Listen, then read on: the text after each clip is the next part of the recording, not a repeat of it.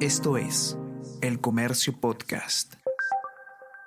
Hola a todos, ¿qué tal? ¿Cómo están? Espero que estén comenzando su semana de manera excelente. Yo soy Ariana Lira y hoy tenemos que hablar sobre desaparición de menores. El titular de la nota que vamos a comentar dice lo siguiente, al día se reporta la desaparición de 31 menores y solo hayan a la mitad.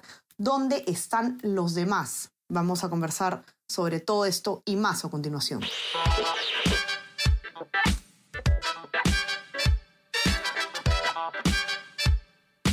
Esto es Tenemos que hablar con Ariana Lira.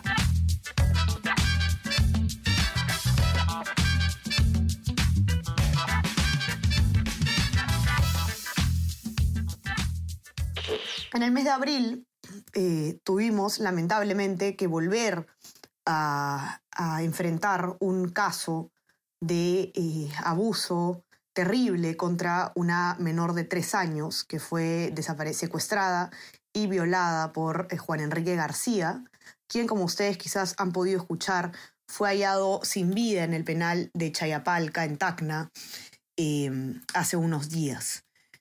Y digo que es lamentable que tengamos que volver a hablar del tema porque eh, nos conmocionamos y le prestamos mucha atención a esto cada vez que ocurre un caso mediático eh, un caso que nos, que, nos, que nos impacte. Sin embargo, hay una cifra muy grande de niños que son desaparecidos, niños y niñas que son desaparecidos todos los días en el país y de los cuales pues no se habla y no logramos dar eh, con la solución del problema hasta el momento. Y las cifras que se reportan en el informe de Avi Ardiles del comercio son realmente espeluznantes. Solamente entre enero y abril se eh, contaron 3.689 denuncias por eh, menores perdidos en el país.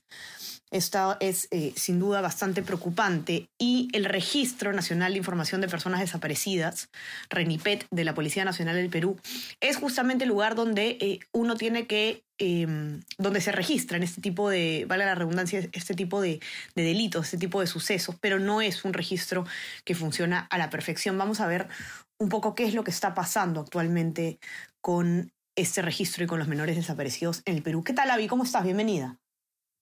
Hola, Ariana. Muchas gracias. Gracias a ti, Avi. Cuéntanos un poco em, sobre la. Podríamos comenzar con las cifras de, tu informe que son bastante impactantes, ¿no? Porque, eh, claro, todos nos, nos, conmocionamos cuando vemos estos casos mediáticos, pero cuando vemos la cifra global, la verdad es que eh, resulta algo desesperanzador. Sí, más que desesperanzador, es, eh, genera un poco de angustia saber que hay tantos niños perdidos y que lamentablemente solo la mitad son encontrados como hemos ido bueno, como he ido chequeando en, el, en, el, los informes que remite el, RENIPET en la página de desaparecidos de la policía, ¿no? Y lamentablemente, como bien mencionaste, eh, no se saben exactamente las causas de la desaparición de estos menores de edad, niñas, niños y adolescentes, y tampoco eh, cómo son ubicados, ¿no? Porque si bien detallan por sexo en el RENIPET, por rango de edad, no se saben las causas. Eh, como te mencioné, desaparición y, ubicación. Además em, de estos, estas falencias, ¿no? Sí es, es preocupante que solamente se ha ubicado, como dices tú, incluso menos de la mitad, ¿no? El 47% del total de niños. Y has conversado además, tú, Avi, con varios especialistas que te han dado algunos alcances de dónde está el problema, por qué no estamos hallando a estos niños desaparecidos. Sí, claro. Eh, en efecto, conversé con Ricardo Valdés, quien ha sido nuestro ex, viceministro del Interior y también es director ejecutivo de una organización, de una ONG eh, que se encarga de dar ayuda a personas que han sufrido trata, trata de personas, eh, que han sufrido violaciones a sus derechos humanos, entre otros. Y bajo su experiencia me menciona que una de las principales causas que desaparezcan las niñas y adolescentes mujeres es porque se encuentran en la edad de mayor cotización para la trata de personas y digamos que sabemos que en el Perú esto es lamentablemente un negocio ilegal que, que se practica mucho, ¿no? Eh, hay un, problema también interesante que es eh, el, tema de la conectividad de las comisarías, que, es cierto, ¿no? Es un tema que nos aqueja desde siempre. No tenemos eh, eh, un sistema interconectado que permita que las comisarías puedan eh, compartir información. ¿Esto cómo es que, según lo que te he explicado, si no me equivoco, el mismo Valdés puede estar dificultando estas búsquedas, por ejemplo? sí, me lo detalló Ricardo Valdés y también el, el coronel que está a cargo de la División de Investigación de Búsqueda de Personas Desaparecidas de la Policía Nacional, el coronel eh, Glenn, García, eh, me comentaban ambos eh, que sí, hay problemas de conectividad, que quizás solamente el 85% de las comisarías cuenten en su totalidad con conectividad, pero tal y como lo mencionó Valdés, es una conectividad pobre que no permite que se se generen eh, estos reportes, estas denuncias en los sistemas como debería para que se vayan actualizando las cifras constantemente, ¿no? Y es por eso que quizá la Defensoría del Pueblo tiene un número, una cifra eh, bastante diferente con la del RENIPET, porque si bien es cierto la Defensoría va tomando en cuenta los reportes de alerta, el RENIPET tiene eh, la base de datos del sistema de la CITPOL, que es el sistema de denuncias de la policía. Correcto. Eh, no sé si antes de pasar al tema de la prevención, Avi, que es algo que me interesa bastante que nos comentes, no sé si hay algo más que quieras explicarnos acerca de, este registro o en general de la situación de, los niños y niñas perdidas en Perú. Bueno, como te comenté, es necesario que se cree un observatorio. Eso es algo que han llegado en conclusión los especialistas consultados para que se sepa cualitativamente cuál es el problema real, si es la trata de personas, si es la captación a través de redes sociales de los menores de edad, si es que se escapan de sus casas, porque lamentablemente muchas personas tienen ese estigma que las adolescentes mujeres se van por el enamorado y esto es algo que debemos quitarnos de la cabeza porque hay muchos peligros afuera que no están siendo tomados en cuenta y lamentablemente no tenemos una estadística para poder eh, consultarla y saber exactamente qué está pasando a nivel nacional.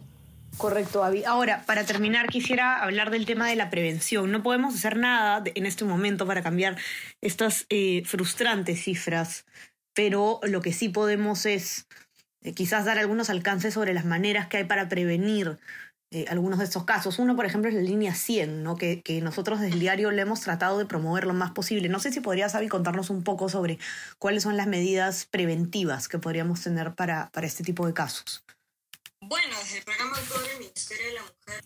Bueno, desde el programa autor el Ministerio de la Mujer eh, nos comenta que cuentan con servicios de prevención en el marco de tres estrategias, que es la comunitaria, desde las comunidades, explicando a las personas eh, que cómo prevenir estos casos de, captación, quizá la educativa. Y en la educativa, con la Defensoría del Pueblo conversando, eh, se llegó a la conclusión que es necesario que la educación sexual integral en los colegios sea aplicada para que así los niños, niñas y adolescentes tengan en cuenta eh, los límites que se deben establecer eh, con respecto a su cuerpo, a su sexualidad y a cómo se van a desarrollar.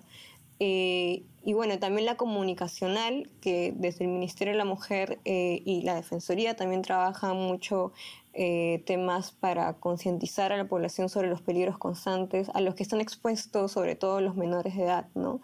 Y mucho más las niñas y adolescentes mujeres, porque están más em, más próximas a sufrir violencia. Muchísimas gracias, Avi, por toda esta valiosísima información. Quiero invitarlos a que lean el informe para que puedan ver con detalle lo que sabemos sobre este problema. Lo pueden encontrar, ya saben, en nuestra versión impresa, los que tengan acceso, y también en nuestra web, elcomercio.pe. No se olviden también de suscribirse a nuestras plataformas. Estamos en Spotify y en Apple Podcast para que puedan escuchar todos los podcasts del comercio.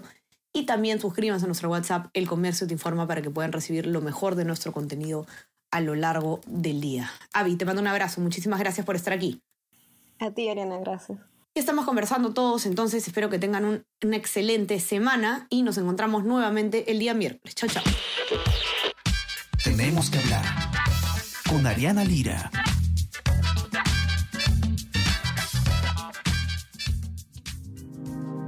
El Comercio Podcast.